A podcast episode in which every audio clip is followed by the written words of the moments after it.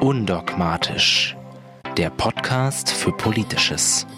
Mit Sebastian Kunze und Jan Schaller. Hallo und herzlich willkommen zu einer neuen Folge von Undogmatisch, dem Podcast für Politischen. Wir sind in unserer zehnten Folge, freuen uns darüber. Und ja, wir werden heute wieder über Politische sprechen. Wir werden wahrscheinlich über auf Dennis Yücel zurück, zurückkommen. ähm, wir werden uns mit Abtreibung beschäftigen, mit den Essener Tafeln und einiges mehr. Ich bin Sebastian und leicht erkältet dafür. Entschuldigung. Und Jan ist aber heute auch wieder mit dabei. Hallo Sebastian. Na, wie geht's, abgesehen von der Erkältung? Ganz gut. Äh, viel zu tun auf Arbeit, aber irgendwie ist ja immer Zeit für den Blog und den Podcast die schneidet man sich dann raus. Richtig. Und wir sind ja auch schon zweistellig immerhin. Es geht dann doch schneller, als äh, man denkt am Anfang. Das stimmt. Und ich würde jetzt auch einfach mal sagen, ich führe jetzt eine neue Kategorie ein am Anfang unseres Podcasts. Und zwar werde ich dich gleich nochmal fragen und mich selber fragen, was hat uns eigentlich in der letzten Woche ziemlich genervt? Hast du da schon eine Antwort drauf? Nee, so spontan nicht. Was hat dich denn genervt? Wenn, wenn du mit der Idee kommst, dann hast du bestimmt was im Hinterkopf, wie ich dich kenne. Ehrlich gesagt, eigentlich gar nicht so richtig. Aber ich kann dir sagen, was mich heute Morgen genervt hat. Ich habe heute Morgen Radio gehört. Das war, glaube ich, Fehler Nummer eins. Und da hat, äh, ich weiß gar nicht, welcher Radiosender das war, aber da wurde ein Theologe, so wurde er eingeführt, äh, Mitglied der einer der letzten Volkskammer der DDR und Bundestagsabgeordnete mhm. dann, äh, interviewt äh, zum Thema der Essener Tafeln. Und der ging mir ein bisschen auf den Keks, weil der irgendwie sich immer wieder widersprochen hat. Einerseits fand das irgendwie gut, dass da jetzt ähm, Nicht-Deutsche nicht mehr aufgenommen werden. Dann hat er aber eigentlich gleichzeitig den Punkt, eigentlich geht es ihm nur darum, dass die Leute, die sich nicht benehmen, dann nicht ähm, Essen bekommen sollten. Dann, also das war immer so hin und her. Also war, mir war nicht ganz klar, welche Position so er hatte. Fall von ich habe eigentlich über den Sachverhalt noch gar nicht richtig nachgedacht, aber ich muss jetzt mal mein, mein Gefühl artikulieren. Da, den Eindruck hatte ich. Und das hat mich ein bisschen, das hat mich tatsächlich genervt, weil ich mich frage, okay, ist, ist der das der ein, das ist wahrscheinlich der einzige gewesen, der irgendwie öffentlich Verständnis für die Entscheidung der Tafeln geäußert hat. Und deswegen mhm. haben sie den angerufen und interviewt. Und irgendwie habe ich, also, nee, sorry, ja, der, der, also, der hätten sie auch uns anrufen können das ist eine Sache, das hat mich jetzt, das passt, glaube ich, ganz gut zur Kategorie. Ähm, das hat mich zwar nicht explizit letzte Woche genervt, aber das nervt mich immer wieder, wenn Leute meinen, zu, zu Dingen was sagen zu müssen, nur weil sie was sagen wollen oder weil sie halt das, weil sie irgendein Gefühl artikulieren müssen, aber ohne wirklich darüber nachzudenken. Und dann kommt halt sowas dabei raus. Meinst du so wie wir? So wie Gerade. wir, ja. Wo, ja, genau. Nein, ich kann das gut verstehen, denn ich glaube auch, dass gerade in letzter Zeit viele Leute irgendwie das Recht auf Meinungsfreiheit irgendwie mit der Pflicht dazu, seine Meinung kundtun mhm. zu müssen, irgendwie verwechseln. Beziehungsweise Aber, das Recht auf Meinungsfreiheit mit dem Recht, ähm, Gehör zu finden. Äh, genau, das trifft es, glaube ich, noch besser. Genau. Also ich meine, uns trifft das ja genauso, aber ich meine, wir, ob man uns hört oder nicht, können wir nicht beeinflussen. Aber wir stellen uns nicht hin und äh, jammern herum, dass man uns nicht zuhört. Jedenfalls nicht könnten hier. Wir, könnten wir eigentlich auch mal machen. Wir könnten eine Beschneidung der Pressefreiheit anprangern, weil uns nicht genug Leute zuhören. Genau. Das ist ein total. Das ist. Das machen wir in der nächsten Folge. Ähm, ja, aber ich glaube, dadurch, dass äh, ich habe das ja jetzt schon schon aufgebracht, vielleicht ähm, reden wir mal über die Essener Tafeln. Mhm. Was hältst du denn von dieser Entscheidung zu sagen, nee, wir können jetzt hier nicht äh, Leute, die nicht deutsch sind oder keinen deutschen Pass haben, mehr registrieren? Und der mediale Aufschrei, der dann da, dagegen ging. Ja, das ging ja, deren, deren Fahrzeuge wurden dann ja äh, auch besprüht zum Teil, also mit Nazis und sowas. Ähm, ja, prinzipiell geht das natürlich gar nicht. Noch prinzipieller finde ich es schwer, wirklich was Konkretes dazu zu sagen, weil ich die Situation vor Ort nicht kenne. Ich tue es trotzdem mal. Ähm, nach allem, was ich gehört habe, kann man, glaube ich, schon sagen, okay, nach Nationalität äh, zu entscheiden, wer jetzt Essen bekommt und wer nicht, ist einfach kein Kriterium, was man anlegen sollte, sondern äh, in meinen Augen sollte schlicht die Bedürftigkeit ähm, entscheiden. Ja, was dann genau im Hintergrund passiert ist, kann man halt nicht so genau sagen, weil, wie gesagt, das ist halt die eine Sache, was in der tagtäglichen Arbeit passiert und was dann letztendlich medial transportiert wird davon, was da vielleicht zugespitzt wird oder auch nicht. Ich habe heute früh nochmal ein Zitat in der Zeit gelesen vom Chef dieser Essener Tafel, der jetzt auch nicht den Eindruck macht, als ob er irgendwie der reflektierteste Zeitgenosse wäre. Also er hat scheinbar der Zeit gegenüber gesagt, wenn ihre Mutter hier aus der Trambahn steigt, mittwochs und da stehen 50 Araber, stellt die sich in die Schlange. Das ist ein Rudel. Wenn da ein Einzelner wäre, der Probleme macht, dann könnte man, dann könnte ich den rausziehen. Die haben einfach nicht unsere Anstellmentalität. Die deutsche Oma wird verdrängt, weil sie sich unwohl fühlt mit den ausländischen Männern in der Schlange, die dann alle Arabisch sprechen. Also, wenn er das so gesagt hat, dann klingt das halt für mich nach, ähm, danach, als ob AfD-Rhetorik sehr gut fruchtet, die eben darauf abzielt, Bedürftige untereinander auszuspielen entlang der Linie Deutsch, nicht Deutsch. Ja, einerseits. Andererseits ist das natürlich aber tatsächlich ja wohl das Argument habe ich jetzt ab und zu gelesen oder gehört, dass wenn der Grund, ne, da sind andere Menschen, die ich nicht kenne, die irgendwie eine andere Sprache sprechen oder was auch immer. Mhm. Und ich meine, in den Tafeln, also ich weiß nicht, ähm, migrantisches Publikum, Klientel oder wie auch immer man das bezeichnen möchte, gab es ja auch schon immer bei den Tafeln. Also, das ist ja jetzt in dem Sinne nichts Neues. Ja. Scheinbar ist es aber so neu, dass es nun so viele Menschen gibt, dass andere Menschen sich, warum auch immer, nicht trauen, dorthin zu gehen. Wenn es so ist, und das ist halt erstmal die Frage, das kann ich auch, auch nicht urteilen. Da muss ich dann am Wochenende, wenn ich die Essener Kollegen sehe, die ich kenne und habe, mal fragen. Weil die sind da selber vor Ort in den Stadtteilen, mhm. wo die so schwierig sein sollen. Auf jeden Fall, Punkt ist, das ist ja ein Problem, was ich ja tatsächlich habe. Die Frage ist nun, und so habe mhm. ich das mhm. bisher verstanden in den Berichten, dass es ja gar nicht darum geht, Leute, die schon registriert sind bei den Tafeln als sozusagen, weiß ich nicht, Empfänger oder EmpfängerInnen auszuschließen, ja. sondern keine neuen EmpfängerInnen mehr zu registrieren. Das macht für mich einerseits natürlich irgendwie Sinn, andererseits habe ich das Problem, okay, das ändert, das ändert doch aber nichts an dem, bisher oft transportierten Problem, man habe Angst vor den Leuten, die dort sind, die sich dort anstellen und dann Essen bekommen möchten. Deswegen verstehe ich nicht, ist diese, also ist die Maßnahme tatsächlich dazu geeignet, das vorher formulierte Problem, was du ja auch in dem, wenn das im Zitat richtig ist, ne, zum, zum Ausdruck kommt, irgendwie zu beantworten hm. oder anzugehen. Das stelle ich eher in Frage.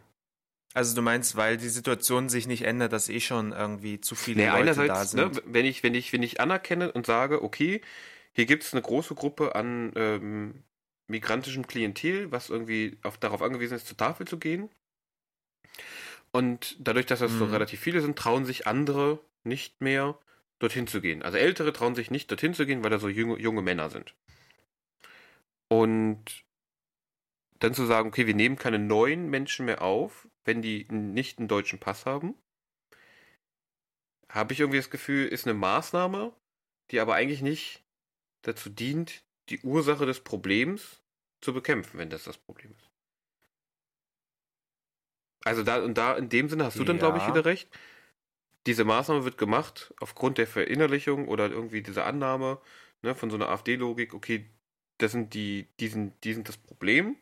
Ja, nicht Armut ist das Problem oder zu wenig äh, mhm. Versorgung ist das Problem, sondern die sind das Problem. Und das ist für mich eng der übergeordnete politische äh, Aspekt an der Sache, dass hier natürlich Arme gegen Arme ausgespielt wird und auch nicht thematisiert wird, warum es denn Tafeln gibt. Ja, heute Morgen, das hat mich zum Beispiel nämlich aufgeregt, hat dieser Pseudotheologe in meinen Augen äh, dann auch gemeint, ja, ähm, er sieht das Problem nicht in dem Sinne. Also, ne, er würde die Tafel nicht in Frage stellen, denn der Staat hat gar nicht die Aufgabe und ist gar nicht dazu da, ähm, Leuten so viel zu geben, dass sie, dass sie das alles machen können. Und er hat in Frage gestellt, mindestens zweimal, dass die Leute, die zur Tafel gehen, dorthin gehen, weil sie sonst hungern würden, sondern weil sie das Geld, was ihr Recht ist und was er auch nicht, nicht in Frage stellen will, sparen möchte mal für was anderes, um mal ins Kino zu gehen oder um mal ins Theater zu gehen. Und da sparen, kaufen sie dann kein Geld, sondern sie gehen zur Tafel. Ja. Und das Problem, so hatte ich den nämlich Eindruck, das hat mich nämlich heute Morgen aufgeregt, dass er meinte, ja, also für mich steht dann dahinter, die, die, die Idee ist, das ist, das, das Problem ist nicht Armut, denn die gäbe es nicht. Also vielleicht zwei Dinge dazu. Erstmal ähm, könnte ich es total gut verstehen, wenn Leute Geld sparen wollen, um sich andere Dinge zu leisten und deshalb zur Tafel Mhm. gehen, weil das mache ich ja nicht anders. Ich meine, ich, also ich gehe nicht zur Tafel, ähm, aber ich kaufe auch Sonderangebote oder kaufe mal was im Regal, wo schon das Mindest- Mindesthaltbarkeitsdatum abgelaufen ist.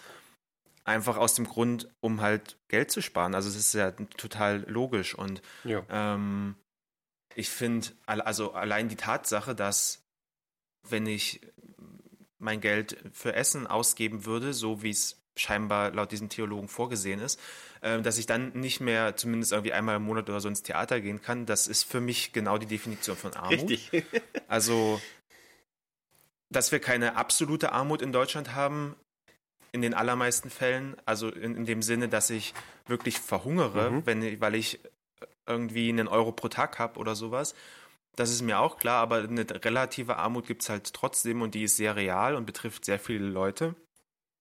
Und ja, wenn ich eben vom gesellschaftlichen Leben abgeschnitten bin, weil ich es mir einfach nicht leisten kann, weil ich mein gesamtes Geld für Essen ausgeben muss, dann finde ich das eine total legitime Lösung zu schauen, okay, wie kann ich weniger Geld für Essen ausgeben? So. Auf jeden Fall. Das ist das eine.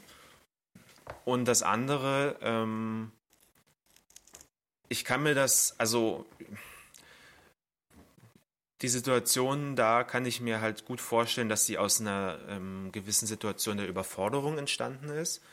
Ähm, ich habe ja auch mal im Bereich der Geflüchtetenbetreuung gearbeitet und kenne sozusagen mehr oder weniger aus erster Hand die Situation, wenn, irgend, wenn, man, wenn man viele Menschen betreuen muss, deren Sprache man nicht spricht, die vielleicht selbst Probleme haben mit der Orientierung in ihrem Leben gerade.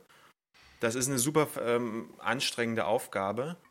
Und ich schätze mal, dass so eine Tafel sicherlich nicht äh, oder eher zu, deutlich zu wenig als zu viele äh, Mitarbeiter haben wird, die dann größtenteils wahrscheinlich auch noch äh, unbezahlt dort arbeiten. Dann kommt die Sprachbarriere hinzu. Und alles in allem, äh, kann, also kann ich mir gut vorstellen, dass es dann einfach eine Situation ergibt, in, wo man das Gefühl hat, okay, wir müssen was tun. Und wenn man dann eben nicht die Ressourcen hat und auch vielleicht nicht bis in die allerletzte Konsequenz drüber nachdenkt, dann kommt man eben vielleicht in, in solche Situationen, wie, wie, man, wie man jetzt ist und hat halt so das Gefühl, okay, wir müssen halt was tun und dann entscheidet man sich halt für die äh, schlechteste Variante. Also so kann ich mir das erklären auf alle Fälle. Wie schätzt du denn diesen. Also, ich meine, es ist Essen, ne? Es ist eine Stadt in NRW, wo das gemacht wurde. Mhm. Und das passiert ja dann nicht aus irgendwie Langeweile, sondern wahrscheinlich tatsächlich aus irgendeinem konkreten, aus konkreten Verhältnissen vor Ort. Wie schätzt du das denn ein, dass dieses, dass so medial wieder so ein riesiges Bohai gemacht wurde? Oder wird? Ist ja immer noch nicht, ist ja immer noch aktuell, ne? Hat das eher was mit Aufmerksamkeitsökonomie zu tun, dass irgendwie das Gefühl da ist, okay, hier kann ich jetzt, ja, hier kann man jetzt tatsächlich irgendwie drüber berichten, man kann irgendwie kontrovers sein, man kann irgendwie das ausschlachten, in Anführungsstrichen. Oder hast du das Gefühl, weil das habe ich zum Beispiel nämlich bisher, bisher nicht. Heute Morgen habe ich eine Schlagzeile von der Süddeutschen irgendwo gesehen, die dann tatsächlich, ne, Arme gegen Arme ausspielen irgendwie ähm, thematisiert haben. Weil das ging ja bisher in meinen Augen irgendwie komplett unter. Da war es entweder so, ja, das, also so habe ich das wahrgenommen. Ja, okay, die einen sagen, Essener Tafeln aus Nazis und die anderen sagen, äh, ja, die Ausländer, die passen nicht mit ihrer Kultur hierher, dass die sollen die Deutsch, der deutschen Oma nicht das Essen wegnehmen. Also das sind so die beiden Extrempole, habe ich irgendwie das Gefühl. Und ja, Punkt. Also irgendwie mehr habe ich irgendwie nicht. Mehr habe ich. Ich habe nicht den Eindruck, dass ich viel mehr bisher mitbekommen habe aus den Medien, dass man darüber, also ne, die Gründe thematisiert, warum ist das denn eigentlich so? Warum sind die Tafeln so? Was, warum ist das in Essen und nicht in Cottbus? Ne? Oder brauchte man jetzt mal irgendwie eine andere Stadt als Cottbus oder Berlin? Also ich glaube, oder mein Eindruck mittlerweile ist, was so diese ganze Flüchtlingsthematik angeht und was, was alles dazugehört, dass die öffentliche Auseinandersetzung dazu in so vordefinierten Lagern oder Reflexen mittlerweile gefangen ist und irgendwie jeder hat so seine Rolle mittlerweile und das, die wird dann eben ausgefüllt. Und mhm. also sobald es um das Thema geht, was oder um ein Thema, was in, im weitesten Sinne mit Flüchtlingen zu tun hat, verfallen beide Lager so in ihre Rollen und dann gibt es irgendwie den obligatorischen Nazi-Artikel und den obligatorischen ähm, Flüchtlinge können sich nicht benehmen oder was auch immer Artikel. Und ja, das, also es sind so, also so, so fast schon reflexartig mittlerweile. Ähm, hat sich da so ein, so ein, so ein Debattenstandard äh, eingeschlichen, der halt dazu führt, dass wir immer nur die gleichen Artikel lesen mit äh, austauschbaren Namen und, und Orten und äh, dann auch Sachverhalten. Also das ist zumindest mein Eindruck so. Ja. Finde ich einen ganz schlauen Gedanken. Ähm, was mir gerade noch aufgefallen ist, als du gesprochen hast, da habe ich mich auch wieder an dieses Interview gedacht und an die Zeitungsartikel, die ich gelesen habe. Ich le lese in letzter Zeit immer öfter, nicht von Geflüchteten oder Flüchtlingen, wozu ja gerade auch ein Artikel äh, morgen erscheinen wird bei uns auf dem Blog, aber ganz oft werden wird jetzt von Migranten gesprochen. Und das ist das, was mich wirklich ein mhm. bisschen stört, wo ich mir denke, na Moment mal, Geflüchteten, die irgendwie hier Schutz suchen und herkommen, sind auch Migranten, ja. Aber die Freunde, die äh, irgendwie aus Frankreich, England oder den USA hierher gekommen sind, um hier zu leben, sind auch Migranten. Und ich glaube, mhm. und das, das macht mir so ein bisschen Sorge, weil ich noch nicht weiß, wohin das geht, dass Migrant eigentlich fast schon ein Synonym für Flüchtlinge geworden ist. Und man damit ja quasi in einer, in einer, sagen wir mal, in einer fachlich oder in einer sachlich informierten äh, Sprechweise sich immer weiter entfernt von dem, wie es im Boulevard oder im, im, im Allgemeinen benutzt wird sodass man irgendwann gar nicht mehr miteinander auf jeden Fall ver also, ne, verstanden wird. Wenn ich von Migration spreche oder von Migranten, meine ich was ganz anderes als irgendwie ne, derjenige, der damit sofort ja. äh, Flüchtlinge aus arabischen oder muslimischen Ländern meint. Ne? Also es geht ja, da, damit sind ja in ja. der Regel schon gar nicht mehr ähm, Geflüchtete aus äh, afrikanischen Ländern gemeint. Also das, weißt, also so ist mein Eindruck so langsam. Oder sonst woher, ne? Also, ne? Ja, nee, es ist eine, tatsächlich eine Vermischung von Begriffen, die so nicht stimmt, weil also Flucht ist ein Unterfall von Migration, aber eben auch nur genau das und, und nicht mehr. Und daneben gibt es halt noch viele weitere Formen von Migration, zum Beispiel Arbeitsmigration. Ähm, sollte man ja gerade in Ostdeutschland gut kennen. Äh, hm. Ja, wir gehen ja alle weg. Ich bin ja auch weggegangen. Richtig. Um, ja, und, und von daher ist es natürlich eigentlich eine unzulässige Vermischung von Begriffen. Da hast du schon mhm. total recht. Okay. Was ich auch total unzulässig finde, um jetzt mal eine meiner äh, gewagten Überleitungen zu machen. Ja, ich bin gespannt. Was ich auch unzulässig finde, ist irgendwie, irgendwie so zu tun, als ob Deutschland ein total liberales Land wäre, ja, Abtreibung zu erlauben, aber dann über einen Paragraphen, in dem äh, so ein bisschen verschwurbelt drin steht, dass man Werbung für Abtreibung nicht machen darf, wenn das irgendwie ähm, den eigenen profitorientierten Interessen dient, dass man damit Ärztinnen ja, quasi die Hinweise oder die Aufklärung Hinweis, dass es das gibt, verweigern will. Und das halte ich für ganz, ganz gefährlich. Also ich meine. Kannst du mich nochmal genauer aufklären, was in dem Paragraphen äh, drin steht? Das kann ich dir gleich sagen. Aber du hast, also die Frage vorher wäre ja, ob du mitbekommen hast, worum, also, ne, um diese Debatte. Ich habe es nicht super aktiv mitbekommen, aber auch ein bisschen mehr als nur am Rande. Also, mm, ich weiß zumindest so viel, als dass ja scheinbar, also, keine Ahnung, äh, Werbung für Abtreibung illegal ist und dass es gerade eine Debatte darüber gibt, das abzuschaffen. Mhm. Aber viel mehr weiß ich auch schon nicht. Genau, Grund war ja, dass ähm, vor einer Weile schon eine Ärztin, die das eben, ich glaube auf Flyern und im Internet auf ihrer Seite eben darauf hinweist, ne, dass es das gibt und da Informationen bereitstellen will, dass sie das eben auch macht. Und die ist angeklagt worden, also ange wahrscheinlich angezeigt worden, ähm, mhm. angeklagt worden oder verurteilt worden dafür. Denn, und wir sind dann hier im Paragraphen 219.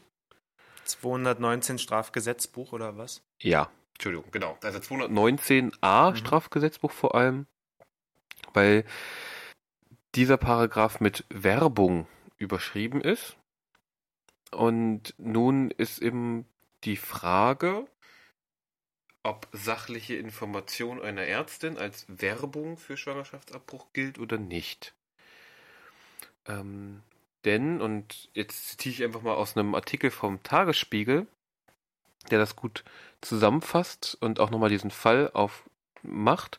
Der Paragraph 219a ist mit Werbung überschrieben, verbietet aber auch sachliche Information, indem er jedem und jeder Strafe androht, der oder die Schwangerschaftsabbrüche, so der Gesetzestext, öffentlich, jetzt Zitat, anbietet, ankündigt, anpreist. Zitat Ende.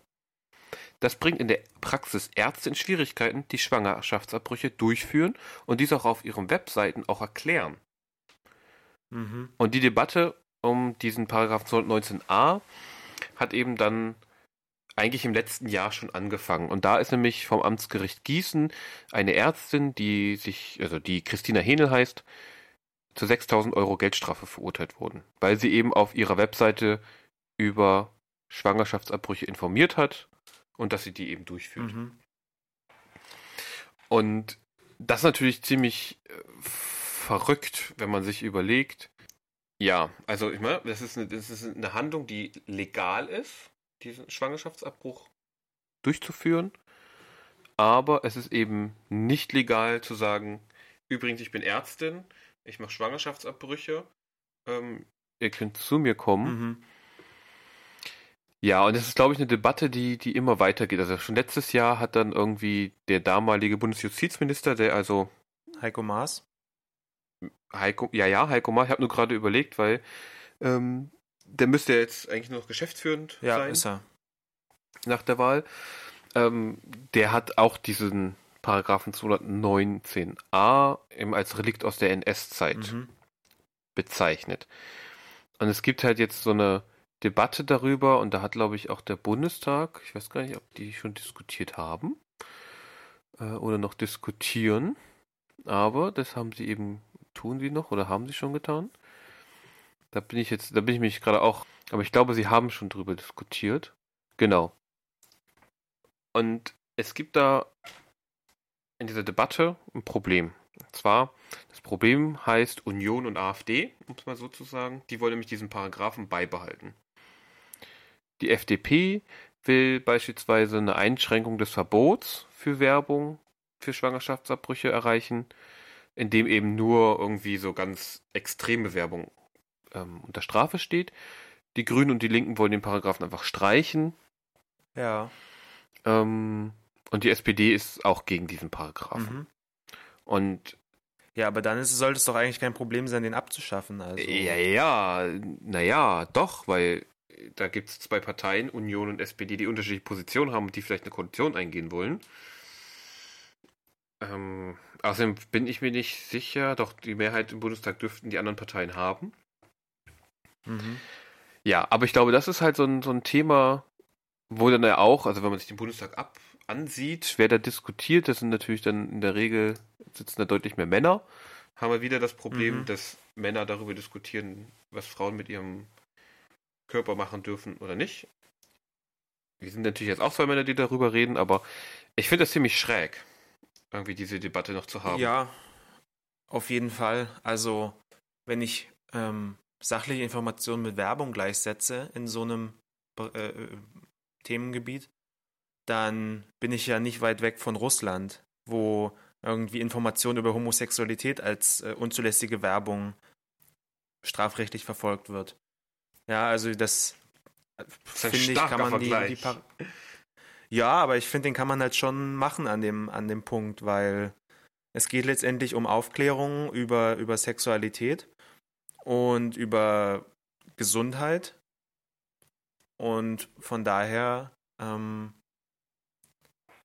finde ich, also finde ich es einfach komplett absurd, wenn, wenn sowas unter, unter Strafe steht. Ich auch. Gut, dann sind wir uns ja ziemlich einig. ich bin mal An gespannt. sind wir uns, glaube ich, komplett Äh, einig, ja. Was ich natürlich interessant finde, wäre, was unsere Hörerinnen und Hörer dazu denken. Also, ich weiß ja nicht, ob das Mhm. hier geht, äh, zu kommentieren. Aber bei Podcast bin ich einfach noch so altmodisch. Ich bin da noch nicht so richtig drin. Aber das fände ich naja, Sie können spannend. uns ja auch eine E-Mail schreiben. E-Mail wäre spannend. Ähm, oder auf dem Blog mal schauen. Da haben wir zwar noch keinen Artikel dazu. Aber vielleicht hat ja jemand auch Lust, da einen Gastbeitrag für den Blog zu schreiben. Wir würden uns auf jeden Fall freuen. Gefreut haben wir uns auch. Unter anderem in der letzten Zeit, dass der Journalist Dennis Yücel freigekommen ist.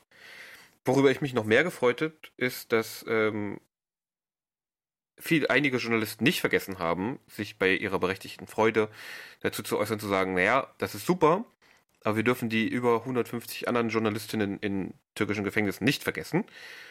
Denn, und das hat, glaube ich, auch der Springer-Konzern gesagt, denn die Befürchtung hatte ich zum Beispiel, nachdem da rauskam, dass dann Mhm. irgendwie das Interesse abflaut, ne, und dann, Ja, ähm, aber da muss ich tatsächlich jetzt mal eine, die, die Welt positiv erwähnen. Die haben nämlich jetzt, wie ich gesehen habe, eine Reihe, wo sie jeden Tag einen Journalist oder eine Journalistin vorstellen, die noch in Haft sitzt. Und die, damit tun sie dann ja tatsächlich aktiv was gegen, gegen das Vergessen von diesen Leuten. Und klar, das wird jetzt auch nicht ewig weitergehen. Und irgendwann wird es natürlich auch weniger Aufmerksamkeit bekommen, ist ja ganz normal. Aber trotzdem ist es, glaube ich, ein guter ich Ansatz. denke, das ist ein guter. Ansatz, aber sie nutzen natürlich nicht ihre gesamte Macht wie bei ihrem eigenen Journalisten, um Dinge zu ermöglichen. Und wenn man Klar. sich überlegt, ähm, das kam ja auch nur so, so nachgeschoben, nach einigen Tagen kam es so raus, dass irgendwie vor der Freilassung von Dennis Yücel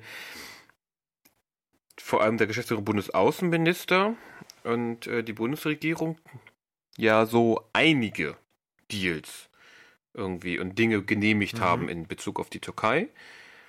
Also das glaube ich irgendwie eine, eine Monat, also ne, einen gesamten Monat vorher, ich glaube es waren auch über 30, äh, die Zahl habe ich irgendwo mal gelesen, ja, Dinge möglich wurden für die Türkei. Also Panzer wurden ausgeliefert und so weiter und so fort. Genau. Ja, es geht konkret um den Bau von 1000 Kampfpanzern. Ähm, Die sie dann irgendwie nach Afrin schicken Die- können und äh, Wahrscheinlich. Nee, also das, der Hintergrund äh, dazu ist, dass ähm, die Türkei Panzer bauen will und dafür die Hilfe von einem deutschen Rüstungsunternehmen braucht. Ähm, und da hat aber wiederum die Bundesregierung Mitspracherecht, das zu erlauben oder auch nicht. Und das hat sie halt bisher nicht getan. Und vor diesem ähm, vor dem Yücel, vor der Yücel-Freilassung hat sie das wohl jetzt doch äh, entschieden, diese, diese Kooperation zuzulassen. Und zweitens ging es noch um eine Entschärfung der Reisewarnung des Auswärtigen Amts für die Türkei.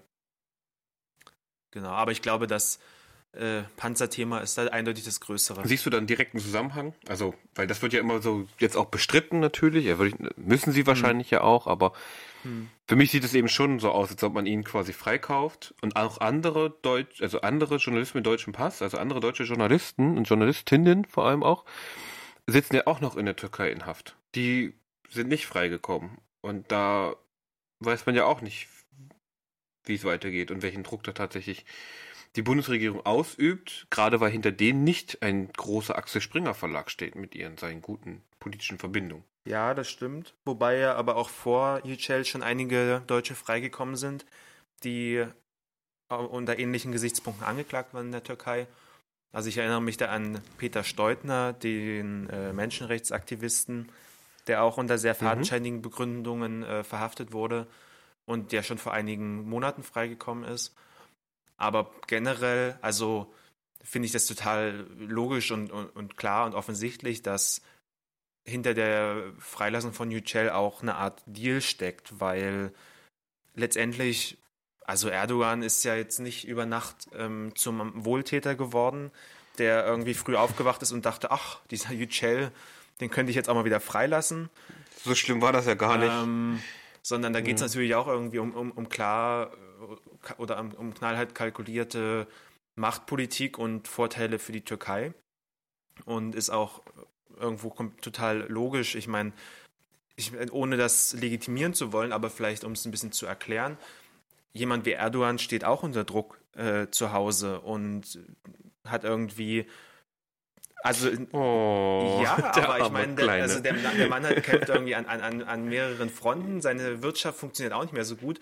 Und natürlich muss er dann zusehen, dass äh, er in seiner äh, Machtlogik ähm, Erfolge vorweisen kann. Und das Klar. bedingt natürlich dann, dass, dass er mit allen Mitteln kämpft, die ihm zur Verfügung stehen.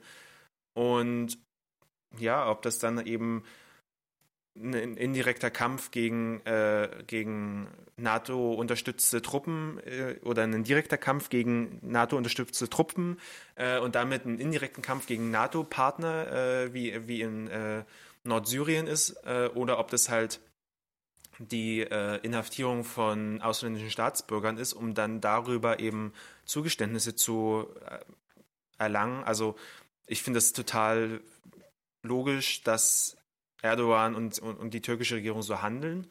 Ähm, und dass natürlich dann auch hinter dieser Yücel-Freilassung was steht, also eine Gegenleistung steht. Ja, also ich denke auch, ne? Also wenn, der macht das natürlich nicht aus irgendwie ähm, gutem oder schlechtem Gewissen. Man hat natürlich da knallharte Interessen auch. Und logischerweise benutzt er alle Mittel, die er hat und die er nehmen kann. Da hast du vollkommen recht. Das erklärt es ja nicht. Äh, das erklärt es ja schon, aber eben oder rechtfertigt es ja auch nicht. Genau. Ich glaube, das, das, ist ja der Punkt. Also das ist also. ja auch mein Punkt. Also es ist ein Unterschied ja, zwischen legitimieren genau. und erklären. Was ich äh, in dem Zusammenhang ganz, ganz spannend fand, eigentlich auch ein bisschen witzig. Ähm, ich gucke ab und zu mal diese Böhmermann-Sendung. Ähm, also ich nehme sie wenigstens auf und gucke sie mir dann später an. Mhm. Und die wird ja am Mittwoch aufgezeichnet. Und am Mittwoch hat, er, hat der, der Böhmermann noch eine große Ansprache gehalten, so von wegen über ein Jahr ist er jetzt äh, im Knast der UJ und so. Und ich glaube, ich weiß gar nicht, ob das an einem Donnerstag war oder an einem Freitag, als er freigelassen wurde. Also entweder ein Tag, am Tag der Ausschreibung oder einen Tag danach oder so ganz, ganz, ganz knapp mhm. ist er freigekommen. Und da habe ich gedacht, ah ja, okay. Große Ansprache, Böhmermann, DJ kommt frei, hat, hat nichts miteinander zu tun, das auf jeden Fall nicht. Aber ich habe ein bisschen gedacht, dass da jetzt irgendwie in der nächsten Sendung, deswegen habe ich mir die nochmal angeguckt, ja nochmal irgendwie Bromborium drum gemacht wird. Da kam fast nichts. Das fand ich ganz spannend. Also er hat dann am Ende nochmal ganz kurz darauf hingewiesen, dass sie jetzt irgendwie dieses Bild nicht mehr machen seit einem Jahr. Äh, hatten sie ja immer so ein mhm. bild irgendwie am, am, beim Abspann eingeblendet. Das machen sie jetzt nicht mehr. Und er hat auch irgendwie mit einem Satz irgendwie die anderen Journalistinnen erwähnt, aber das war's. Also es war jetzt irgendwie, mhm. ne, so sein, dieser große Kampf und das Symbol äh, ist jetzt bei dem zum Beispiel verschwunden. Bisher weiß ich nicht, ob mhm. sie was das jetzt ersetzen, um an andere Dinge der Meinungsfreiheit oder andere Journalisten zu gedenken. Aber da zum Beispiel, ne, Yücel war das Symbol, Symbol ist frei, ist jetzt erstmal weg. Ja. Ja. okay, ja, ist mir eigentlich auch ähm, egal. Verstehe. Ja. Nehme ich zur Kenntnis, aber pff, ob nun Böhmer, worüber Böhmermann seine Sendung macht, äh, ich finde das meistens ganz lustig, aber ich schaue es mir jetzt auch eh nicht naja, aktiv an. Das ist also ja nicht mein Punkt. Bekomme ich damit irgendwie aus den Das ist ja nicht mein Punkt. Also besonders hm. lustig finde ich die Sendung auch oft hm. nicht, muss ich zugeben. Aber ja. für mich ist das eben auch so ein Zeichen von, ne, welche welche Wirkung hat denn, also man, man positioniert sich gegen die Türkei und deren Methoden, Mhm. indem man irgendwie einen Journalisten eines Boulevardblatts zum Symbol irgendwie für Pressefreiheit ja eigentlich erklärt. Auch in gewisser Weise zu Recht und äh, auch irgendwie auf seine Inhaftierung aufmerksam macht. Und mit seiner Freilassung verschwindet dieses Symbol. Und da ist jetzt, stelle ich mir die Frage, deswegen werde ich mir die nächste Sendung wahrscheinlich doch nochmal angucken, aber das Thema der Pressefreiheit verschwindet dann aber auch damit. Wenn ich nicht ein anderes Symbol benutze. Ja. Und ich meine, klar, diese Sendung wird wahrscheinlich Ja. wird nicht von vielen geguckt. Weiß ich, glaube ich jedenfalls. Ich weiß nicht, wie viele Leute im Internet da einschalten oder so. Aber das, das ist mir eben aufgefallen. Ich weiß nicht, ist der, ne, ein Spartensender, Mhm. irgendwie kleine Sendung, es steht wahrscheinlich nicht irgendwie groß für die, für die Mainstream-Medien oder für, für einen Großteil der Medien, aber irgendwie, das hat das, da, da konnte, da wo war ich mir nicht so sicher, was ich damit anfangen sollte. Das fand ich irgendwie komisch.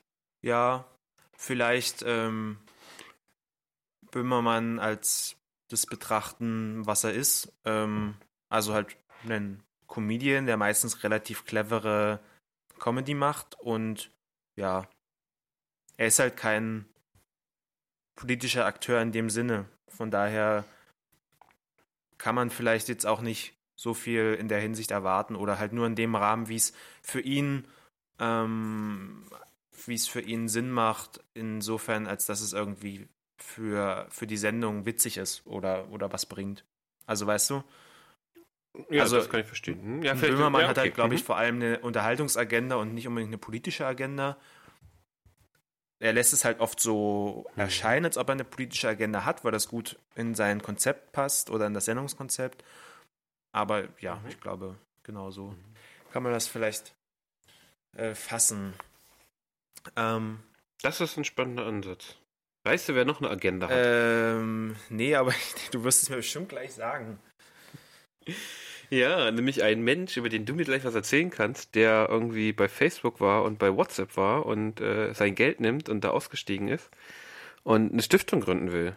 Äh, absolut, ja. Ähm, wir reden hier von Brian Acton, noch nie gehört, äh, ist aber scheinbar WhatsApp-Mitbegründer ähm, und ist da aber vor äh, einem Jahr, beziehungsweise im vergangenen Jahr, ähm, ausgestiegen und als auch bei Facebook, also bei WhatsApp gehört er zu Facebook seit, keine Ahnung, drei Jahren, vier Jahren oder so.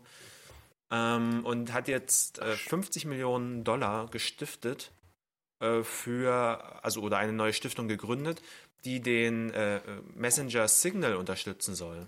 Ja, also Signal ist äh, ein, einer von den vielen Messenger-Optionen, die es so auf dem Handymarkt gibt. Ähm, und es zeichnet sich halt dadurch aus, dass der Fokus besonders auf Sicherheit liegt. Ähm, die machen zum Beispiel auch solche Sachen wie, dass sie ihren, ihren, ähm, ihren äh, Quellcode offenlegen. Und also da mag man jetzt vielleicht erstmal stutzen, aber wenn der offen ist, können dann nicht alle reingucken und ist es dann nicht super gefährlich. Äh, das Gegenteil ist der Fall. Mm, Dadurch, dass eben alle reingucken können, können auch alle nach Fehlern im Code suchen und gegebenenfalls die Fehler ausmerzen. Ähm, und also im Idealfall ist Softwarecode halt offen zugänglich, aber so gut oder mathematisch so abgesichert, dass man eben trotzdem nicht sozusagen äh, in, die, in die Software eindringen kann, auch wenn man genau weiß, wie der Quellcode dazu aussieht. Äh, von daher ist es immer eine gute Sache, wenn es, also sicherheitspolitisch gesprochen, ist es immer eine gute Sache, wenn Quellcode offen liegt und wenn der von unabhängiger Stelle überprüft wird. Das ist halt bei Signal der Fall. Ähm, Edward Snowden hat ihn, glaube ich, als äh, den sichersten äh, Messenger fürs Handy empfohlen. Sozusagen das äh, Snowden-Zertifikat ist auch gesichert. Ähm, genau, und bisher haben scheinbar nur oder gab es für die Entwicklung von oder die und die Weiterentwicklung von, von Signal nur 2,3 Vollzeitstellen, was in meinen Augen unglaublich wenig ist, wenn man bedenkt, dass so eine Software auf verschiedenen Plattformen angeboten wird und also nur mal die zwei größten, irgendwie iOS und Android, da brauchst du ja schon jeweils, äh, denke ich, eine, eine Vollzeitstelle, um das irgendwie adäquat zu betreuen, die Weiterentwicklung und äh, Bugfixes und was weiß ich. Äh, und dann hast du irgendwie noch 0,3 äh, Stellen für alles, was sonst noch anfällt.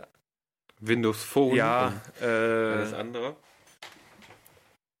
Ja, ich meine, das reicht natürlich bei weitem nicht aus, ne? so wenig Stellen. Weil auch eine Person, eine Vollzeitstelle, äh, sowas weiterzuentwickeln, das ist ja ja, absurd. auf jeden Fall. Also und ich meine, ich benutze die, die ähm, Software selbst äh, schon seit einiger Zeit und das fällt jetzt nicht ab im Vergleich zu anderen Messengern. Also ist jetzt kein großer Unterschied zu WhatsApp, Trema und, und was einem sonst noch so vielleicht einfällt vom, vom Funktionsumfang her.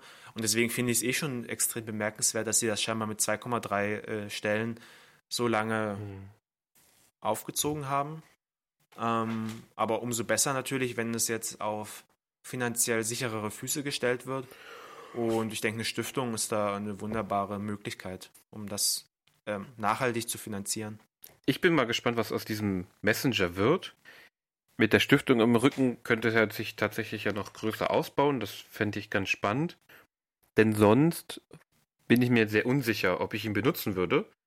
Momentan habe ich vier Messenger im Einsatz. Der, der mit den meisten Leuten ist halt immer noch WhatsApp. Mit zwei Leuten kommuniziere ich Ja. über Trema oder Threema. Und dann habe ich noch für einen anderen Zusammenhang, für einen, für einen Organisationszusammenhang noch eben äh, Telegram installiert. Und auch mit einem Freund noch irgendwie so ein Hooker, Hocker.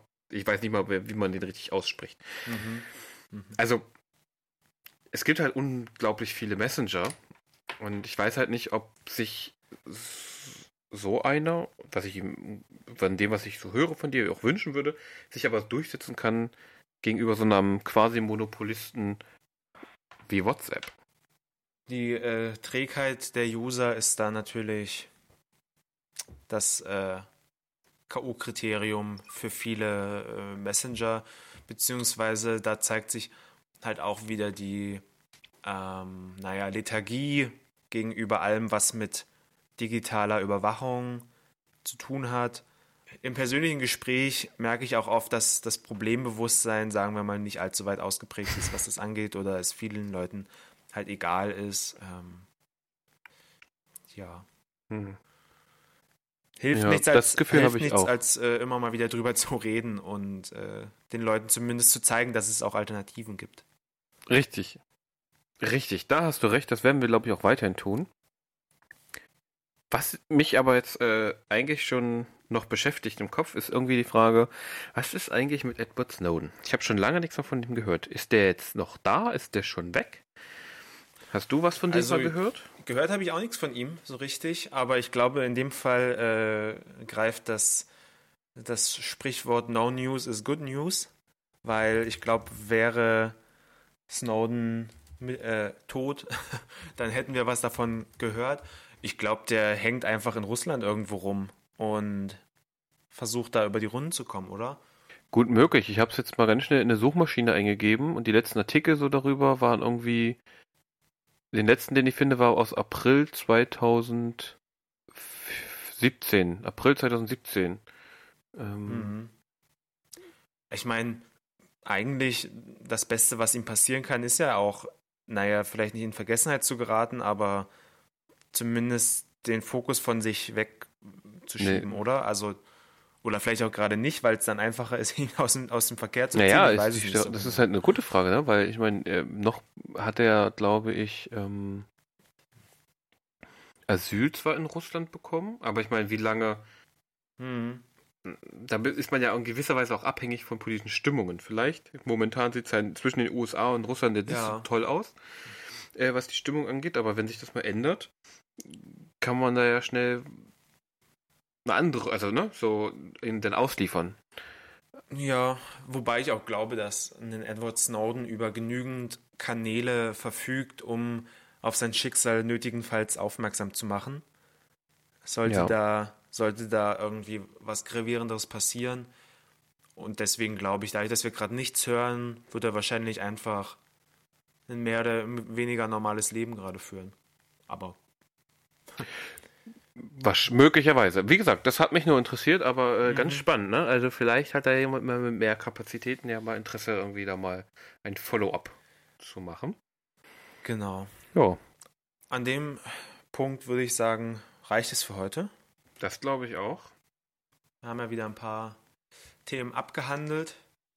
Ähm, Andere haben wir natürlich auch ausgelassen. Sorry, dass ich jetzt schon wieder ins Wort falle. nee, total okay. Ich glaube, das ist auch so ein Ähm, Signature-Move für diesen Podcast. Ich falle dir immer ins Wort. Aber wir haben natürlich auch Sachen ausgelassen, ne? Aber ähm, irgendwie müssen wir uns Darum entscheiden. geht es ja auch nicht. Richtig. Wir Entschuldigung. greifen uns ein paar Da Themen hast- raus und Ja, quatschen quatschen ein bisschen darüber. Genau. Sehr gut. Äh, und in zwei Wochen hören wir uns wieder. Ich glaube, der Rhythmus ist jetzt ganz gut. So äh, zwei Wochen kommt uns entgegen, ist äh, ausreichend regelmäßig. Und ja, damit können wir, glaube ich, ganz gut leben. Jo. In diesem Sinne, ähm, tschüss und bis zum nächsten Mal aus Berlin. Macht's gut und äh, bewertet uns äh, bei wo auch immer. Macht's gut. Ciao. Undogmatisch. Der Podcast für Politisches. Auch im Netz unter www.undogmatisch.net.